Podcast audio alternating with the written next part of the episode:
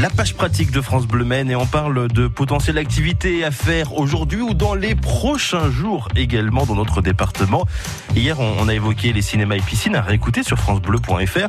Cette fois-ci, on va parler de d'autres lieux touristiques bien sympas. Tepacap, par exemple, qui propose notamment de l'acrobranche, qui a pu rouvrir ses portes. C'était la semaine dernière, le 22 mai, pour être tout à fait précis. Cinq parcours refaits à neuf pour les euh, arbres de Tepacap et une nouveauté surprise. On n'en sait pas plus parce que c'est surprise, donc, selon les propos qu'ils ont pu mettre sur Facebook. Pensez à appeler avant de vous y rendre pour pouvoir réserver votre place.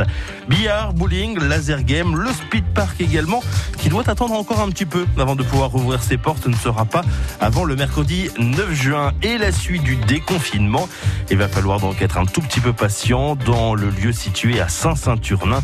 Euh, il y a aussi également eu des, travaux. On aura l'occasion d'en reparler sur France Bleu Maine. Sachez que les eaux ont pu rouvrir depuis 10 jours. C'est l'occasion d'y aller aujourd'hui pour la fête des mers. En plus, il fait beau.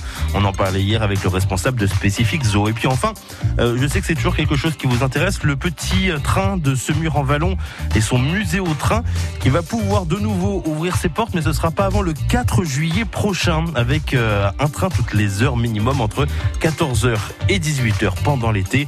Là aussi, on aura l'occasion d'en reparler.